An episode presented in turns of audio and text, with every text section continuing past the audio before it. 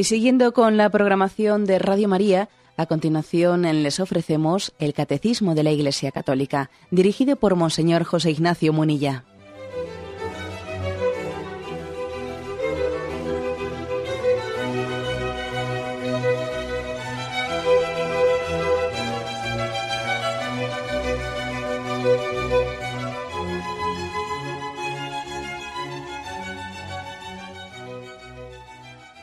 Cordial saludo a todos los oyentes de Radio María. Un día más, con la gracia del Señor, proseguimos el comentario del Catecismo de nuestra Madre la Iglesia.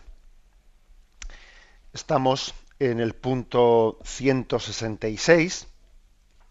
Aquí se abre un nuevo artículo del credo, cuando en, dentro del tema de la profesión de fe en la que estamos hablando de la respuesta del hombre a Dios, el artículo primero había sido titulado como creo. Y ahora el artículo segundo es, titulado como creemos. Así pues, el catecismo quiere mm, subrayar y complementar de una manera equilibrada estas dos expresiones. Creo y creemos. Hasta ahora habíamos desarrollado eh, todo el artículo primero de la obediencia de la fe, el creer en un solo Dios, las características de la fe, que es un acto humano, eh, fe e inteligencia, la libertad de la fe, la perseverancia en la fe, etcétera, que eran aspectos más, digamos, personales. Y ahora vamos a hablar de, ese otro aspecto más comunitario, eh, creemos. Es eh, a partir del punto 166. Dice así. La fe es un acto personal, la respuesta libre del hombre a la iniciativa de Dios que se revela. Pero la fe no es un acto aislado. Nadie puede creer solo, nadie puede vivir solo. Nadie se ha dado la fe a sí mismo, como nadie se ha dado la vida a sí mismo. El creyente ha recibido la fe de otro, debe transmitirla a otro nuestro amor a Jesús y a los hombres nos impulsa a hablar a otros de nuestra fe. Cada creyente es como un eslabón en la gran cadena de los creyentes. Yo no puedo creer sin ser sostenido por la fe de los otros. Y por mi fe yo contribuyo a sostener la fe de los otros. Bueno, es un punto este 166 que hace una serie de afirmaciones englobando, ¿no? entendiendo la fe dentro de la vocación del sentido de, sentido de la comunión que tenemos, que tiene toda, eh, todo hijo de Dios, todo miembro de la Iglesia. Comienza diciendo que la fe es un acto personal. Es algo, es algo que, puedes, que, que tienes que hacer tú y que no pueden hacer los demás por ti. Tu acto de fe aunque puede estar sostenido, aunque puede estar ayudado, aunque puede estar incentivado, pero al final lo tienes que dar tú personalmente. Eh, recuerdo que hemos utilizado aquí en este programa la imagen tanto para hablar del tema de la fe y la razón, como la razón también conduce a la fe eh, agarrada de la mano hasta una puerta en la que le dice, bueno, pues ahora tienes tú que pasar adelante, ¿no? Hasta aquí te he traído, pero ahora te toca a ti. Bueno, pues lo mismo podríamos decir también de el acto de fe por lo que, por ejemplo, por lo que a la familia supone. La familia te ha acompañado en el acto de la fe, ha sido el seno en el que tú te has, iniciado en la fe. Ahora llega un momento en que la familia te, eh, pues eso, te ha conducido, te agarra de la mano, te acompaña en el caminar conjunto de la familia, pero claro, luego tienes que dar tú un paso personal. No pueden creer tus padres por ti o tus hermanos por ti. se trata pues de buscar el necesario equilibrio entre el sentido comunitario y el sentido personal. ¿eh? en el punto, hasta ahora en los programas anteriores habíamos subrayado el sentido mm, personal y ahora, como veis, se va a subrayar de una manera eh, complementaria el sentido comunitario en el, en el, paso en el paso que damos en la fe. Es decir, se trata de, se trata de, mm, de entender que un acto personal, el hecho de que la fe sea un acto personal, no quiere decir que sea un acto individualista o aislado. Que nosotros con, frecuencia confundimos una cosa con la otra. No es lo mismo personal que aislado. Es que forma parte de la, mm, de la esencia de todo acto personal la relacionalidad persona, la persona se, se define a sí misma también por, por un grado de relacionalidad. hemos sido, nos identificamos a nosotros mismos en relación con los demás. O sea, es un acto personal la fe, sí, pero no es un acto aislado.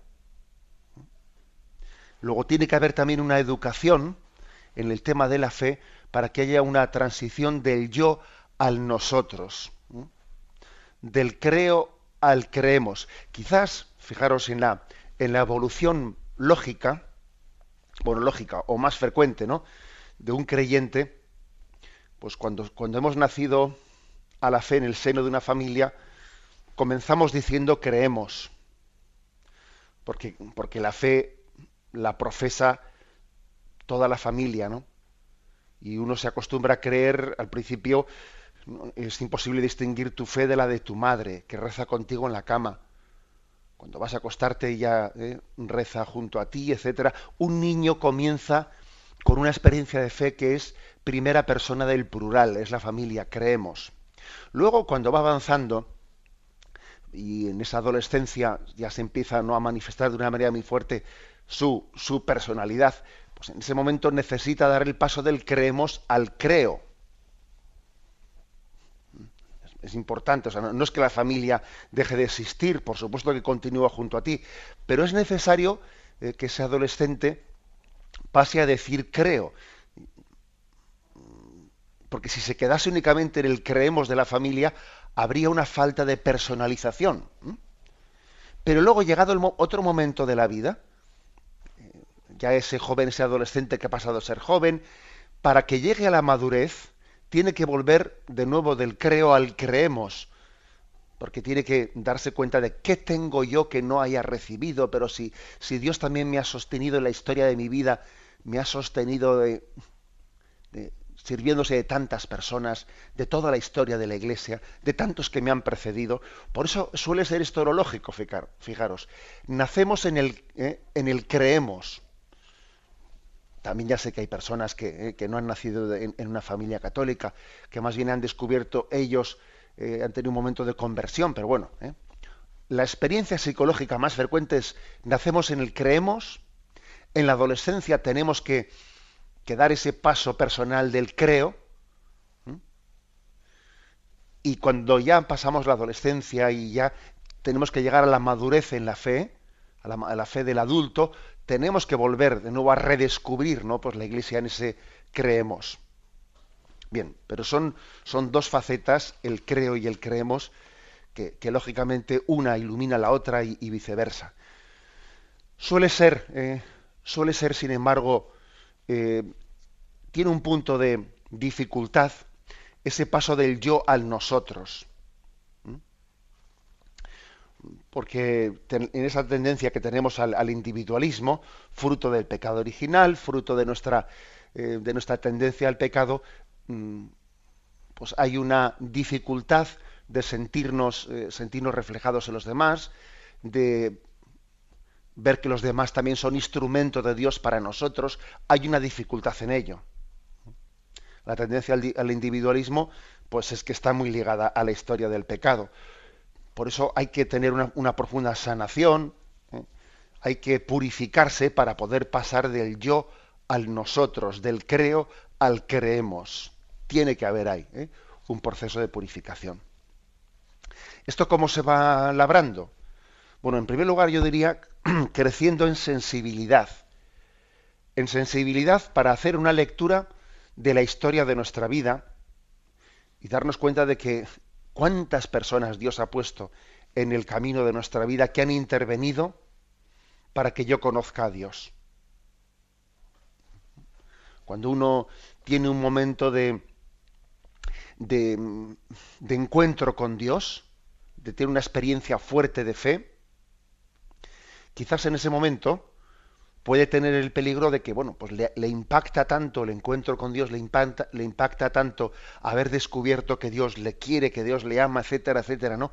Claro, en ese momento, el momento fuerte de la experiencia de fe, eh, está el yo frente, frente a, a Dios, y entonces dice, bueno, yo con Dios a solas, ¿no? Sí, pero ojo, ese encuentro de los enamorados, ¿no? Pongo el ejemplo de, de, lo que es un noviazgo. Cuando los novios se descubren, bueno, pues es tan fuerte el impacto, ¿eh? la atracción que reciben uno de otro, que parece que el resto del mundo deja de existir. ¿eh? Ya, pero tú has podido descubrir a tu novia porque has tenido una familia que te ha conducido, que te ha preparado y a su vez ella lo mismo ha tenido una historia detrás, tuyo. Lo mismo, pues nosotros en la experiencia que tengamos de Dios, si Dios es alguien importante para nosotros, pues es que tenemos que también tener sensibilidad para descubrir todas las personas de las que Dios se ha servido para que yo me llegue a encontrar con Él. ¿Cuántas eh, estrellas ha puesto Dios en nuestro camino, como puso en el camino de los magos de Oriente, para que llegasen a Belén? Nosotros tenemos muchas estrellas en el camino. Y esas estrellas pues tienen nombres, nombres propios de, de personas en el seno de nuestra familia, personas también que en el seno de la iglesia han sido instrumentos de Dios, y es importante pensar, en esta categoría, en la categoría de decir, mm, mi historia es una historia personal, ¿eh? mi historia de encuentro con Dios, pero Dios, Dios se ha servido ¿no? en el seno de la Iglesia de tantas cosas. O sea que este es un, paso importante. Por ejemplo, cuando uno dice, bueno, somos un eslabón, ¿eh? un eslabón en la historia de la Iglesia. La fe ha sido transmitida desde Jesucristo hasta mí a través de, una sucesión apostólica. Y hay personas que yo no conozco ni conozco su historia, que han sido héroes, que dando su vida en la fidelidad a la transmisión de la fe, han permitido que la fe continuase su, su transmisión, su relevo, pues en momentos muy difíciles, ¿no? Esto es como la carrera de relevos, que en vez de ser 4 por 100, pues igual es eh, pues 10.000 por 100, ¿no? que cada uno ha corrido 100 metros, pero ha habido muchísimos relevos y hay muchas personas que han corrido esa carrera que yo no conozco, pero que, que gracias a su fidelidad yo he recibido el testigo de la fe. Cuando uno coge el testigo de la fe dice, oye, este testigo que yo agarro con mi mano ahora, lo han sujetado mártires que han dado su vida por la fidelidad a la fe, lo han sujetado lo han cogido tantas personas que yo no conozco, que algún día formaré parte con ellos de la Asamblea Celestial en el cielo. O sea que yo soy un eslabón en, la, esa transmisión de la fe. Y estamos aquí, pues, con, si somos, porque somos sostenidos por toda esa historia anterior. Si nosotros somos algo, es porque nos podemos subir a los hombros de los que nos, de los que nos precedieron. ¿eh? O sea que es, muy importante este aspecto. ¿eh? Por humildad y por verdad. ¿eh? Bien, tenemos un momento de reflexión y continuaremos enseguida.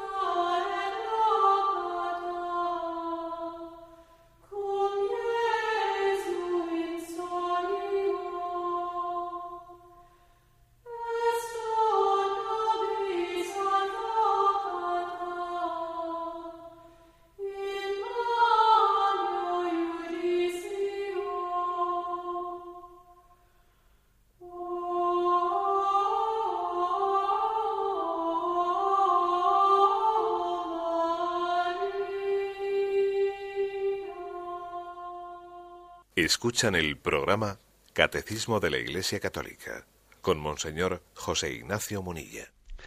Estamos hablando en este punto 166 de esa transición del creo al creemos. También se podría decir del creemos al creo, porque igual hemos nacido en una fe comunitaria en el seno de una familia, pero hay que luego dar el acto personal pero luego al mismo tiempo, una vez que hemos dado esa, profesión personal de fe, que hemos dicho creo, pero tenemos que volver finalmente ¿eh? al creemos. Recuerdo que cuando explicamos el Padre Nuestro, eh, cuánto insistimos en decir, Jesucristo nos enseñó a decir Padre Nuestro, no Padre mío. Y nos enseñó a rezar en primera persona del plural. Bueno, pues también creemos en primera persona del plural, al mismo tiempo que en primera persona del singular. Y las dos cosas se integran ¿eh? y se complementan. Decíamos en la intervención anterior que ayuda mucho a entender esto el tener sensibilidad para ver toda la historia de la vida personal y de la vida de la Iglesia y ver cómo Dios ha puesto infinidad de personas en el camino de la vida, ¿no? Nos ha puesto para que, para que podamos haber llegado a creer. Familia, hombres de iglesia, historias de santos, santos, historias de fidelidad que a veces han sido martiriales. Y otro aspecto que también ayuda a entender este, este sentido comunitario de la fe es el hecho de que en cuanto que creemos, desde el mismo momento en el que hacemos la profesión de fe, somos enviados a ser testigos ante los demás, a pesar de nuestra debilidad somos inmediatamente enviados. Y eso forma parte de nuestra fe. Es decir, que desde el mismo momento en que somos sostenidos, somos enviados como instrumento ante los demás. Instrumento de Dios ante los demás. Es curioso, es decir, mm, no es instrumento de Dios una persona profesional, ¿no? En el sentido que dice uno, a ver, pues están los profesionales, los que se dedican, ¿no? Pues al tema, eh, al tema de la transmisión de la fe, y ellos tienen un... No, no, no es así. Todos inmediatamente somos enviados como instrumentos de Dios para sostener la fe de los demás. al mismo tiempo en que somos sostenidos, está, Dios está sirviendo de nosotros para sostener a alguien. A pesar de nuestra debilidad. Y incluso diciendo como Pablo, porque cuando soy débil entonces soy fuerte cuando me doy cuenta de que Dios se ha servido de, de otros eslabones para que yo pueda llegar a, creer, cuando yo me doy cuenta de eso, empiezo a ser yo un instrumento para los demás. Y si no me doy cuenta de que he sido sostenido, no puedo ser un instrumento para los demás.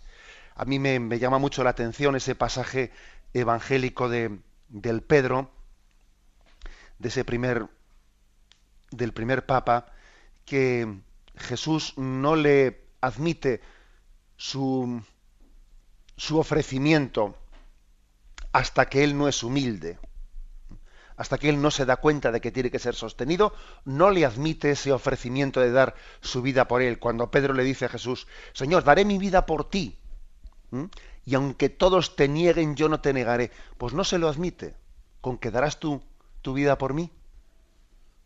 Pedro, mira, antes de que me antes de que el gallo cante me habrás negado. Bueno, es decir, es no le admite a Pedro ese arranque de valentía, ese arranque de supuesta generosidad, no se lo admite, porque se da cuenta de que viene de la carne y de la sangre, viene del amor propio y no está suficientemente purificado.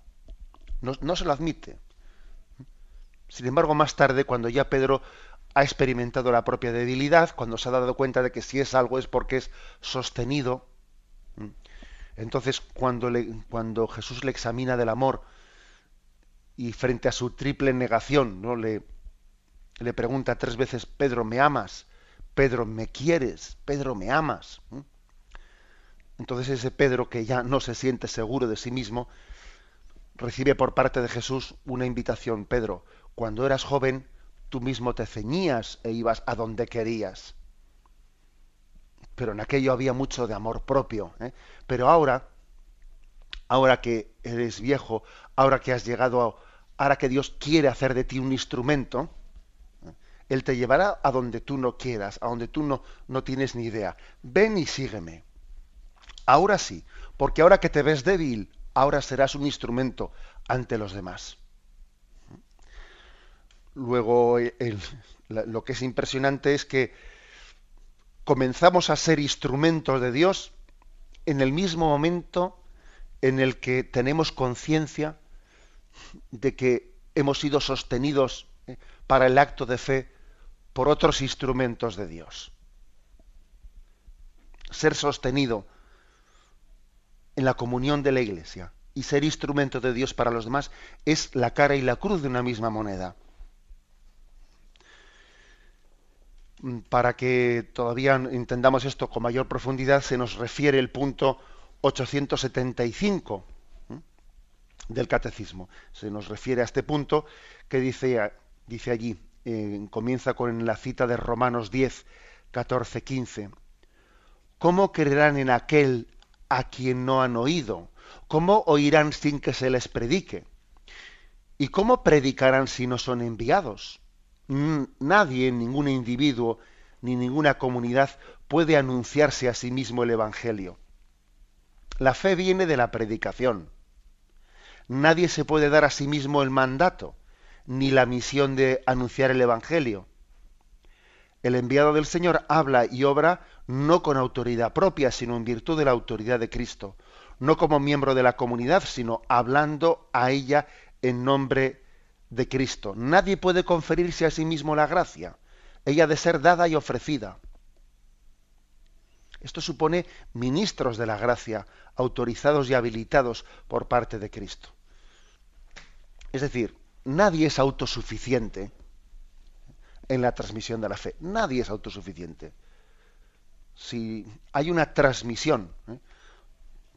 recuerdo también que cuando en un aspecto litúrgico hablando del tema de, la comunión, ¿por qué, por ejemplo, nosotros, eh, por qué la Iglesia Católica la comunión se, se da, se transmite y el ministro de, la Eucaristía reparte la comunión y no va uno mismo a, al altar? No, no, no, es correcto hacer tal cosa, ir al altar y él mismo no coger la comunión y autoservírsela.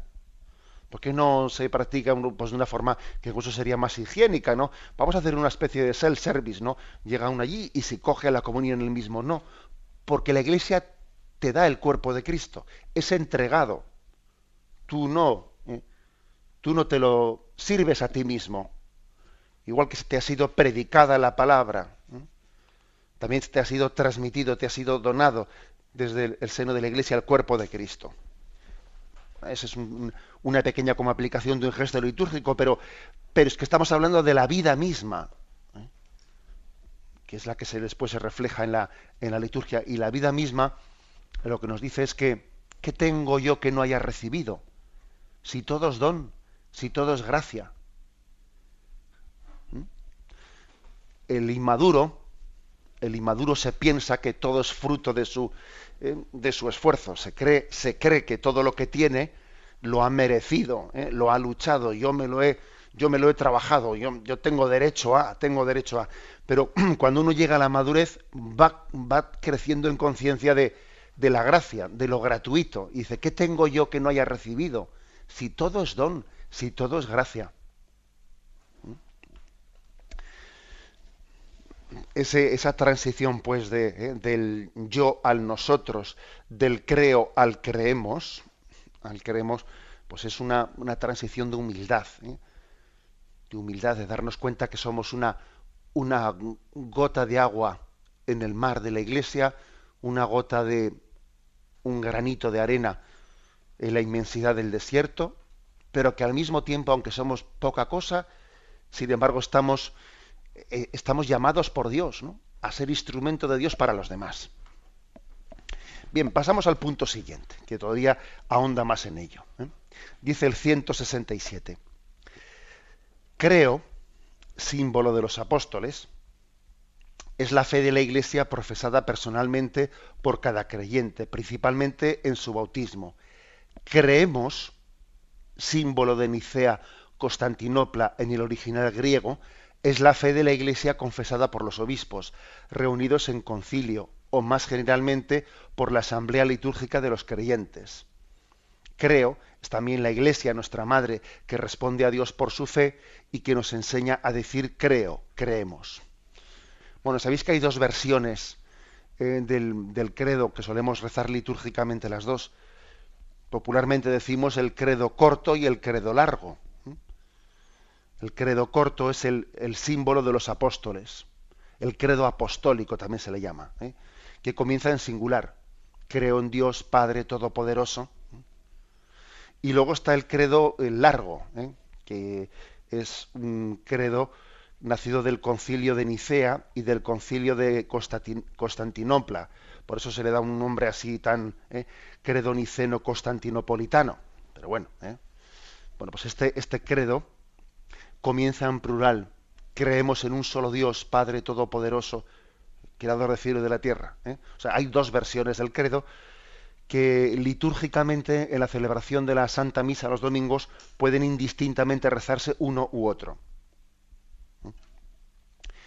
Bien, pues aquí en este punto 167, haciendo referencia a esas dos versiones del credo, creo y creemos, en el marco de lo que estamos aquí explicando, bueno, lo contextualiza. El creo, la, versión del credo, la corta, el credo apostólico, está más, eh, está más indicada para la profesión de fe bautismal porque en el bautismo uno tiene que adherirse eh, a Jesucristo y tiene que decir yo personalmente sí respondo a la llamada de Cristo. ¿eh? Por lo tanto hay que decir creo. ¿eh? En, las promesas bautismales, en la renovación de las promesas bautismales, cuando hacemos, el, por ejemplo, la confirmación, etcétera, hay que decir creo en singular, porque te están preguntando a ti, Primero es como si, dijese Jesús, ¿quién dice la gente que soy yo? ¿Vosotros quién decís que soy yo? Y tú, tú, Pedro, ¿tú quién dices que soy yo? Y hay que responder personalmente, pues cuando se administra un, un sacramento que tiene algo de respuesta personal de cada uno. Creo.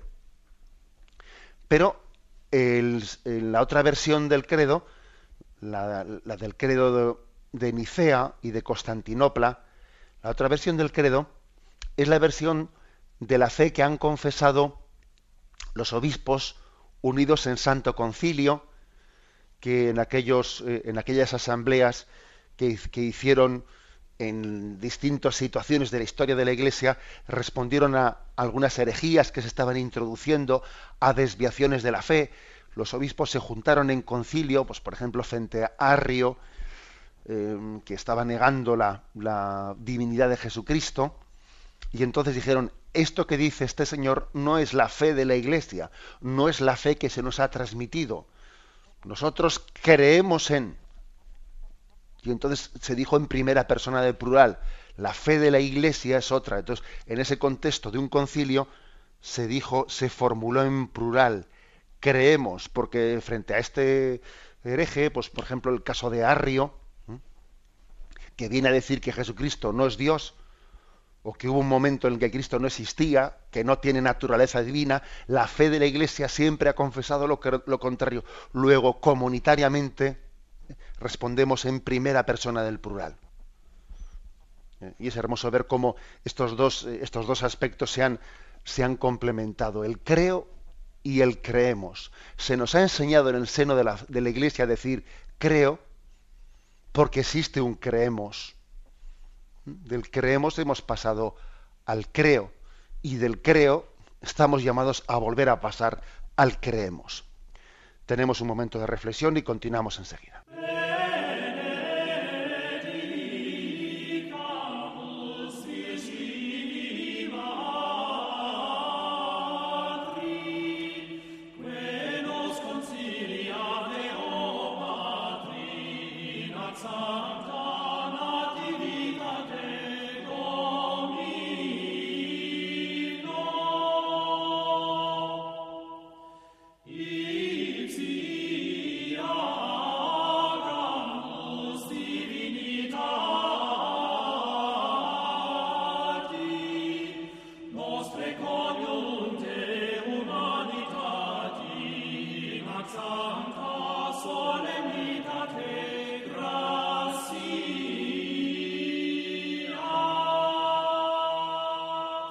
Continuamos en esta edición del Catecismo. Estamos comentando dos puntos 166 y 167 que tienen como título el creemos, ¿eh? en ese equilibrio entre el creo, que es el inicio del el, símbolo de los apóstoles, creo en Dios Padre Todopoderoso, y el creemos, que es el inicio del credo niceno o del credo, credo constantinopolitano creemos en un solo Dios, Padre Todopoderoso. ¿Cómo se complementan el creo y el creemos? Ese es el tema que hoy nos está ocupando. Para ayudarnos a responder a esto, se nos remite al punto 1124, donde dice, la fe de la Iglesia es anterior a la fe del fiel, el cual es invitado a adherirse a ella. Cuando la Iglesia celebra los sacramentos, confiesa la fe recibida de los apóstoles. De ahí el antiguo adagio lex orandi, lex credendi. La ley de la oración es la ley de la fe. Bueno, es decir, que en un sentido la fe de la Iglesia es anterior a la tuya. El creemos es anterior al creo. Tú puedes decir creo porque la Iglesia ha dicho creemos. Entre otras cosas porque cuando alguien dice creo, está adheriéndose a lo que la fe, perdón, a lo que la Iglesia le enseña que tiene que ser creído. ¿Yo en qué creo como católico? Yo creo en lo que la Iglesia me enseña que Cristo ha revelado. Entonces me adhiero a las enseñanzas de la Iglesia que acoge, eh, en cuyo seno Cristo se reveló eh, y dejó en manos de la Iglesia eh, la capacidad de predicar ese mensaje, etcétera, ¿no? Luego, primero, en este sentido, primero es creemos y ahora yo puedo decir creo. Porque claro, ¿eh? mm, quitémonos de la cabeza el hecho de que la palabra creo significa lo que a mí me parece, que es muchas veces el sentido en el que se utiliza la palabra. ¿eh? Yo creo, a mí me parece, no, pero perdón, ese, no es el sentido, el significado de la palabra creo, en el sentido de, la fe, de la virtud teologal de la fe.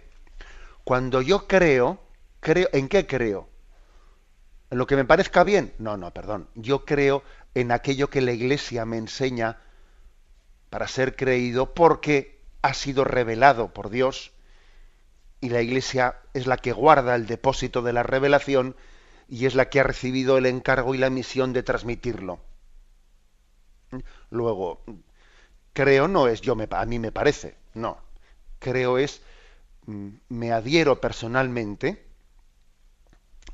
a la fe transmitida por la Iglesia.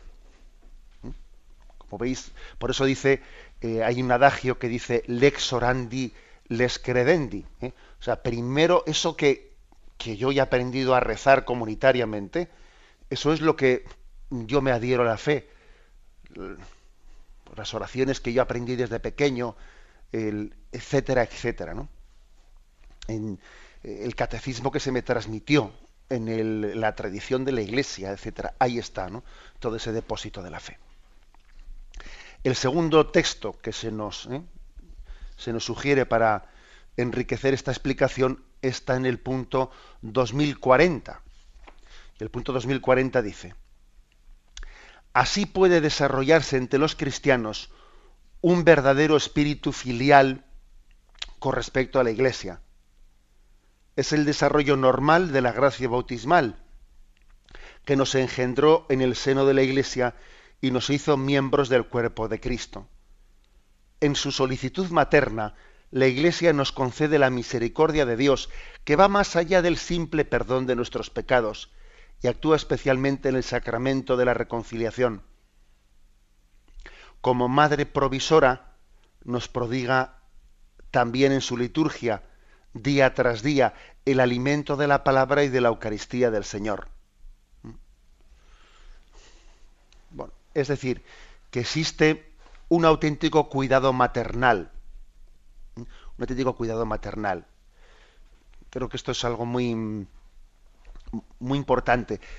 las, las madres tienen una conciencia de una relación muy personal con, con sus hijos, pero al mismo tiempo siempre hablarán de mis hijos, sin, sin, dejar ninguno excluido a la hora de relacionarme con el otro. Una madre no excluye a los demás hijos cuando cuida a uno en concreto, no. Siempre serán mis hijos, serán sus hijos, aunque ahora esté con uno en concreto. No abandona a los otros para estar con este. Eso es importante que nos demos cuenta, ¿no? No dejan de existir los demás por el hecho de que yo ahora me esté centrando en este en concreto que tiene un problema, que tiene un tal. No, los otros no dejan de existir. Esa es la capacidad de, maternidad, ¿no? Eh, hay un otro, otro detalle en sentido inverso. ¿eh?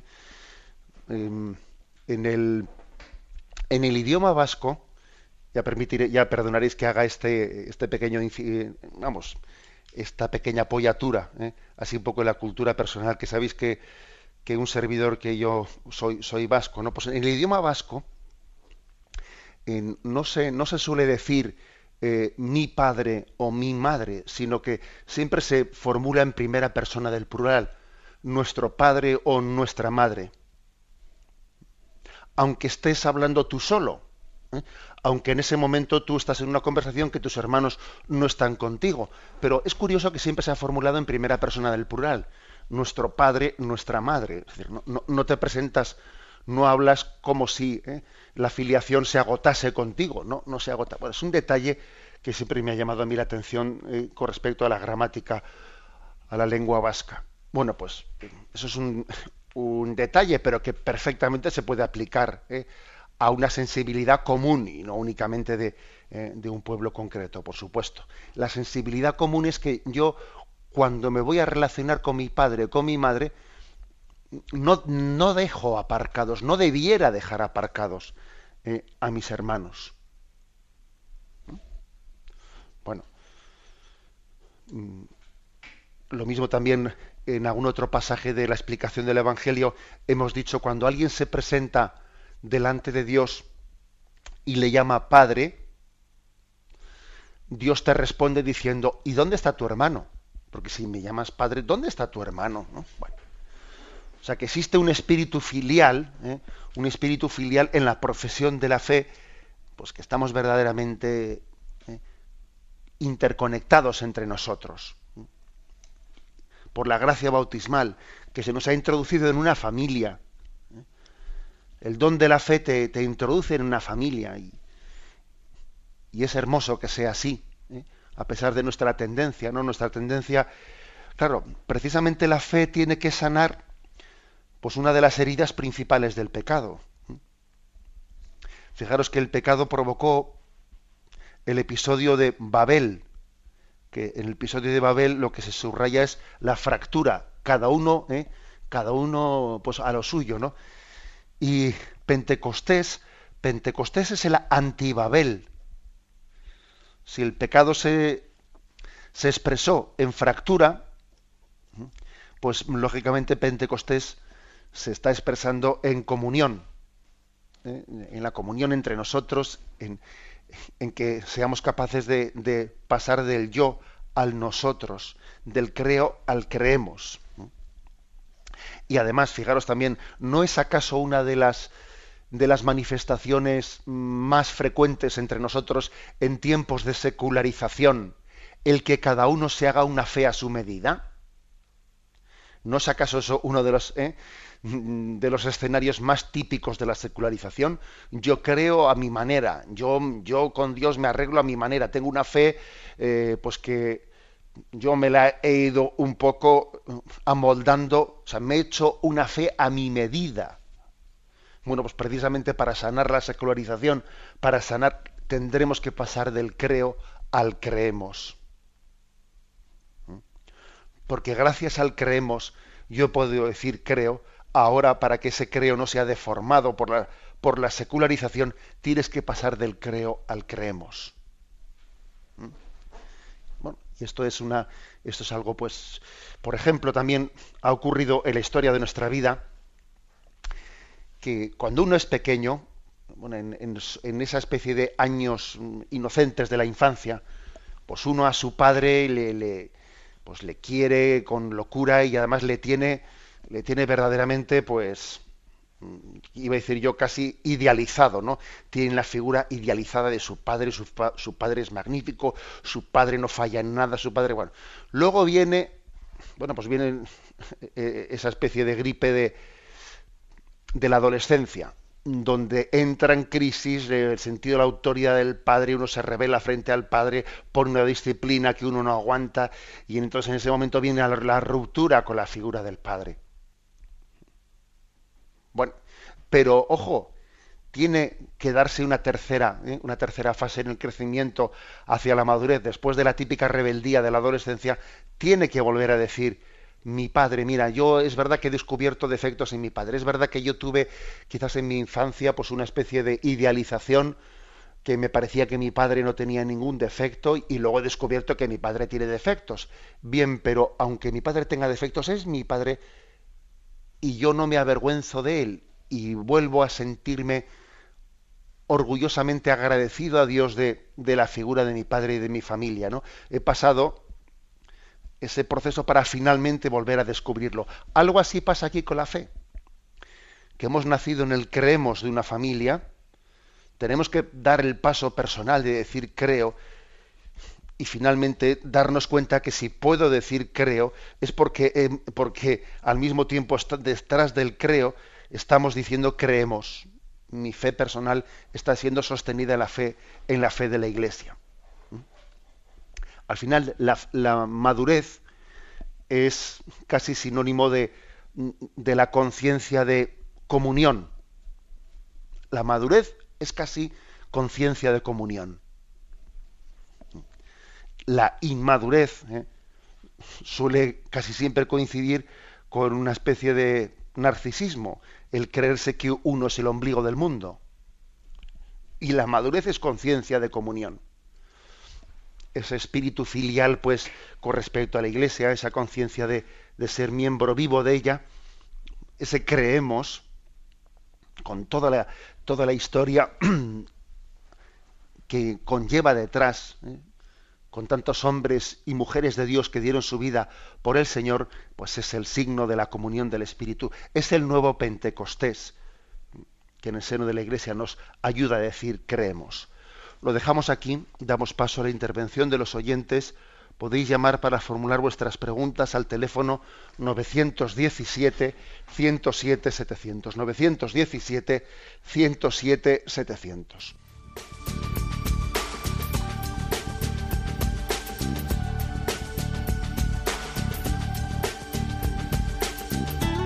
Radio María le ofrece la oportunidad de recibir en su casa sus programas favoritos.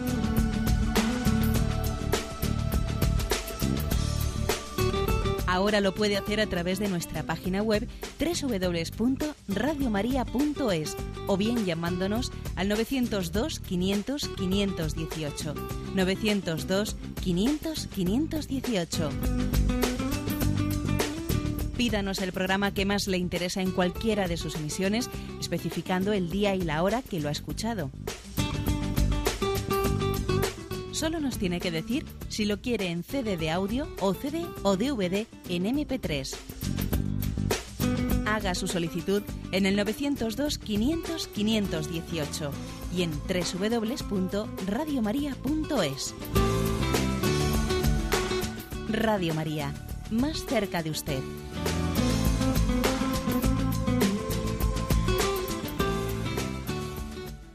Escuchan el programa Catecismo de la Iglesia Católica con Monseñor José Ignacio Munilla. Sí, buenos días, ¿con quién hablamos? Buenos días, mm, me llamo Mari Carmen. Adelante, Mari Carmen. Mire, quería hacerle dos preguntas. Una es sobre el tema de la, cuando se habla del Dios, que se dice en la Iglesia, por supuesto, y yo también lo creo, que no se debe considerar a Dios como una energía, sino como un Dios personal en cuanto a tributos personales Y otra parte es la del tema de los patriarcas, de Noé, Abraham, Moisés y demás, que como la Biblia tiene una parte que es historia y, otra parte que mm, puede ser género literario, yo siempre he tenido entendido que estos patriarcas, Noé, Abraham, Moisés, eran históricos, porque si no, Dios no se iba a revelar a un personaje de novela ni nada de eso. Entonces, son dos preguntas. Una, la, las atribuciones del Dios personal, porque se llama Dios personal, y otro era en la historia, en la historia real de la Biblia, los personajes estos de Noé, Abraham y demás, que, mm, que sí eran históricos de verdad, aunque De acuerdo. porque si no, no, la revelación, pues no iba a ser un personaje eh, ficticio, natural. Ya. Bien, yo creo que usted en las, eh, hasta ha hecho dos preguntas, pero la misma forma de plantearlas creo que usted misma está dando las pistas de, de respuesta. ¿eh? Obviamente, obviamente, pues es posible que bueno que la narración que se haga pues en la Sagrada Escritura pues de algunos personajes como Noé, etcétera, pues pueda puedan eh, en ciertos relatos como en el, relato de, del diluvio universal, etcétera, en la manera de contar ese relato, claro que tendrá que haber, o sea, claro que es obvio que habrá un género literario en la forma de contarlo, pero lo que no cabe duda es que estamos hablando de una revelación de Dios a personajes históricos y reales. Por lo tanto, los patriarcas que comenzando por Abraham, etcétera, lógicamente, claro que son personajes históricos a los que Dios ha tomado como, como el inicio de, de la revelación. ¿eh? Claro, Dios no se va a revelar, o sea, la revelación no tiene lugar ante unos personajes inexistentes, ¿no? La revelación es un tú a tú de Dios con nosotros, con el pueblo de Israel y con personas concretas del pueblo de Israel. ¿eh? Luego, los mismos Adán y Eva. Adán y Eva, claro que son personajes históricos. Otra cosa, o sea, son los primeros padres, algunos tuvieron que ser. Ahora que se llamen Adán y Eva, o que tengan otro nombre, o que en el relato, la forma de narrar su creación hay un género literario, pero el género literario narra una verdad. El género literario no es una mentira, sino que es una forma literaria de narrar una verdad. Bien, eso creo que es, es importante. Y con respecto a lo primero que he dicho sobre le, sobre esos términos impersonales que, en los que, sobre los que a veces se habla de Dios, por ejemplo, como el de la energía, eso no, ha nacido del seno del cristianismo ni de la Sagrada Escritura. ¿eh? Está bastante ligado, yo creo que a, la, a, esta tendencia de la nueva era actual, en la que más bien la religión, eh, camino objetivo de revelación, se tiende a disolver en una vaga espiritualidad en el que uno pues, eh, va casi en un experiencialismo, como si yo experimento dentro de mí, eh, eh, parece como si yo estoy reduciendo la revelación a mi experiencialismo. Es como olvidarme, oiga, mucho más allá de mis experiencias, Dios tiene un camino objetivo, histórico, concreto para revelarse, del cual luego yo tengo que hacer una experiencia, pero no soy yo el que creo el acontecimiento, sino que el acontecimiento de la revelación es el que suscita mi experiencia y no al revés. ¿eh? O sea, como mi experiencialismo es el que casi fabrica la fe. No, no, de eso no. ¿eh? Por eso el término ener energía es un término, mire usted, la, la, energía es una cuestión física. La energía ni se crea ni se destruye. La energía se estudia en la clase de física. ¿eh? Y, y, no es, a mí me parece que no es bueno eh, hablar de, de, la fe en términos de energía, porque eso es confundir la química, la física y, y, y la fe. ¿eh? Damos paso a un siguiente oyente. Buenos días. Hola, buenos días, monseñor. Buenos días, sí. Me llamo Elena y, bueno, primero gracias por su programa. Y dos preguntas tengo. Eh, una de ellas prácticamente nos la ha contestado ella porque ha sido muy parecida a la que ha realizado la primera oyente, pero bueno, se la planteo. Una de ellas es que en misa últimamente algunos sacerdotes estoy oyendo que dicen, cuando hablan del Señor esté con vosotros, perdone nuestros pecados, nos lleva a la vida eterna, en vez de realizarlo en modo subjuntivo, pues están últimamente algunos sacerdotes he oído que lo, lo utilizan en, en, modo indicativo, ¿no? El Señor está con nosotros, perdona nuestros pecados, nos lleva a la vida eterna. Yo quería saber si eso es correcto, eh, ya sabemos que está con nosotros, y, ¿no? pero el deseo ese, pues supongo que no depende de, de Dios, sino que depende más de nosotros. Entonces, a mí me, ya, ya sabemos que está con nosotros, pero que lo utilicen en la misa, no sé, me desconcierta un poco y no sé si eso es correcto que lo utilicen así. Entonces, esa es mi pregunta. Y la otra es, eh, que ya la contestó prácticamente en la primera pregunta del interviniente, eh, yo tenía bueno, preocupación porque algunas veces mis hijos venían a, clase a casa y decían que en el colegio les habían dicho que lo de Adán y Eva, que les iban a contar un cuento. Y que lo de Noé, pues que también que vamos a contar un cuento y tal. Entonces me viene a casa y me dicen, ah, pero esto es un cuento. Y digo, no, no, no es un cuento. Pero pasa que tampoco tiene es algo histórico, ¿no? Sino que está escrito con... Entonces, yo no, yo no sé tampoco como a los niños decirles que no es un cuento, pero que tampoco es como el libro de historia, vamos, ¿no? Entonces, pues bueno, eh, esas eran mis dos preguntas, básicamente. Muchas gracias, señor. Bien, muchísimas gracias. Es que hemos tenido un problema y es que la palabra género literario casi la hemos equiparado con eh, algo falso. ¿Qué es un género literario? Pues alguien que se inventa, se inventa una cuestión. No, mire usted, el género literario es una forma de transmitir las cosas. Por ejemplo, un género literario es una, el género de la parábola. Jesús habla en parábolas. Luego Jesús miente, que va a mentir por el amor de Dios. Está en género de parábola, está narrando una verdad, una realidad. Entonces, claro, por ejemplo, se dice, el Adán y Eva existieron, por supuesto que existieron, los que fueron los primeros padres. ¿eh? Y mm, entonces, em, todo el relato de la, de la, narración de Adán y Eva, eh, nosotros entendemos que literalmente eh, es exactamente así en cada uno de sus detalles. Oiga, está narrado en un lenguaje de, de género literario. algún ejemplo he puesto yo aquí como cuando dice, estaban Adán y Eva en el jardín y oyeron las pisadas de Dios. Entonces se escondieron las pisadas de Dios, pero ¿qué pasa? Que Dios tiene pies. Ya lo sabemos que no, que no los tiene, ya sabemos que eso es un genio literario en la manera de decir oyeron las pisadas de Dios. Quiere decir que cuando Adán y Eva eh, pecan, eh, se sienten, no se sienten cómodos ante la presencia de Dios y se esconden, etcétera. Bueno, eh, por eso sí que creo que es importante que no identifiquemos género literario con, con falsedad porque no es una manera de narrar algo verdadero. Bien, esto eso dicho por una parte. Con respecto a la otra pregunta, pues yo siempre he dicho que la fidelidad a la liturgia es muy importante. ¿eh? Cuando la liturgia dice algo de una manera, será por algo. ¿eh? Y tener esa especie de eh, equivocado sentido mm, catequético de decir voy a mejorar yo la liturgia para que el pueblo la entienda mejor. Mira, eso de que yo voy a mejorar la liturgia, seguro que la empeoras. ¿eh? Cuando cambiamos por nuestra cuenta eh, la formulación de la liturgia, queriendo hacerla más cercana al pueblo, mira, mm, nos equivocamos. Si la expresión dice el Señor esté con vosotros, y no dice el Señor está con vosotros, y si la traducción que se ha sido aprobada en castellano es esté con vosotros, pues no la cambies tú, porque es un error, porque hay un matiz ahí que tenemos que ir descubriendo. ¿eh? Que tenemos que ir descubriendo. Y quiere decir que Él está, pero que al mismo tiempo te, llama a que esté más. ¿eh? El Señor está con nosotros, pero al mismo tiempo quiere estar de una manera en la que tú seas más consciente de ello, quiere crecer en relación contigo. Luego no, no, no decimos está, sino esté, porque quiere seguir creciendo en esa relación contigo. Lo mismo que cuando repartimos, distribuimos la comunión, el cuerpo de Cristo, amén. A mí me llama la atención que algunas personas, vienen a comulgar y alguno dice, Señor estoy con vosotros, perdón, el, cuerpo de Cristo, y alguno te dice, así sea. Di, di, amén, no digas así sea. Entre otras cosas porque la palabra así sea es incompleta, porque amén significa así es y así sea, significa las dos cosas. Entonces, amén es una palabra mucho más completa. Si tú dices así sea, parece que estás diciendo que sea así, que no sé muy bien si lo es. ¿eh?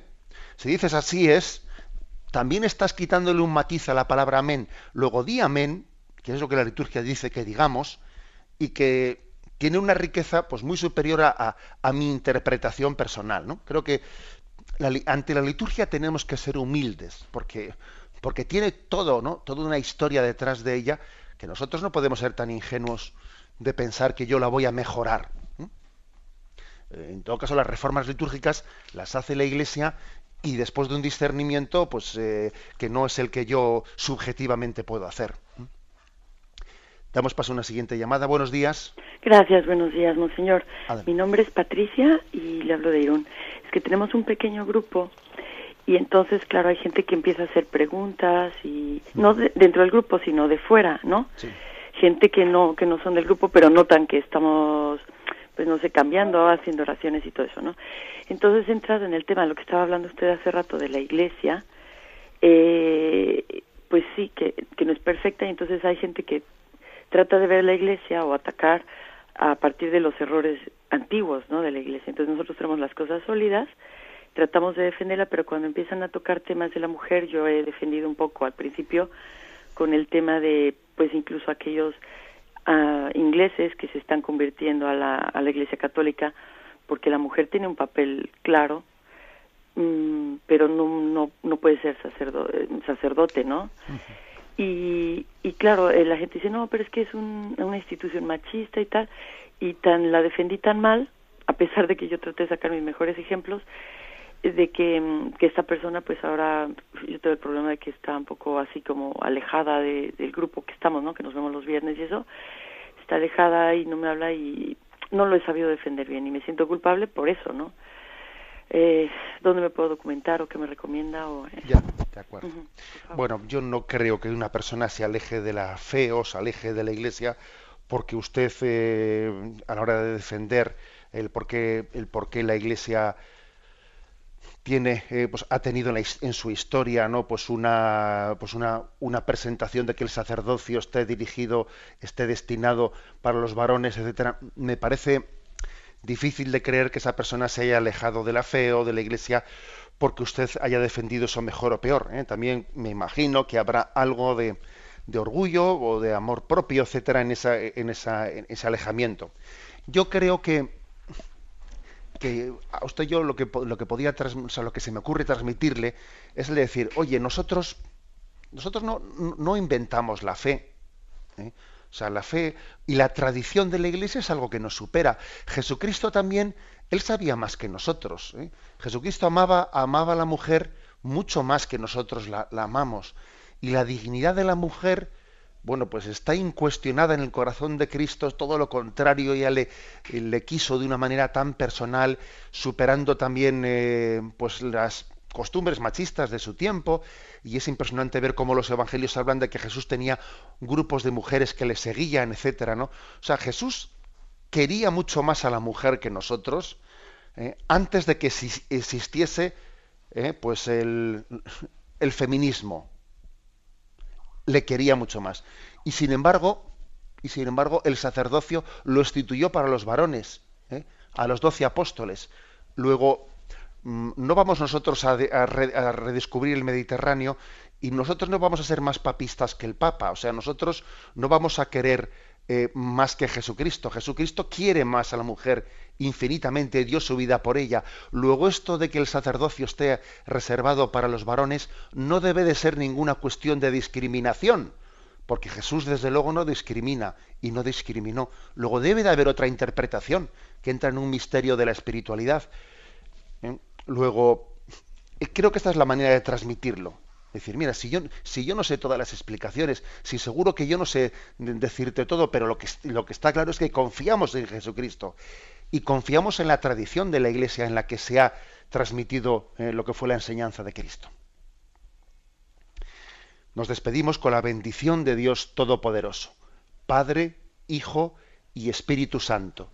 Alabado sea Jesucristo.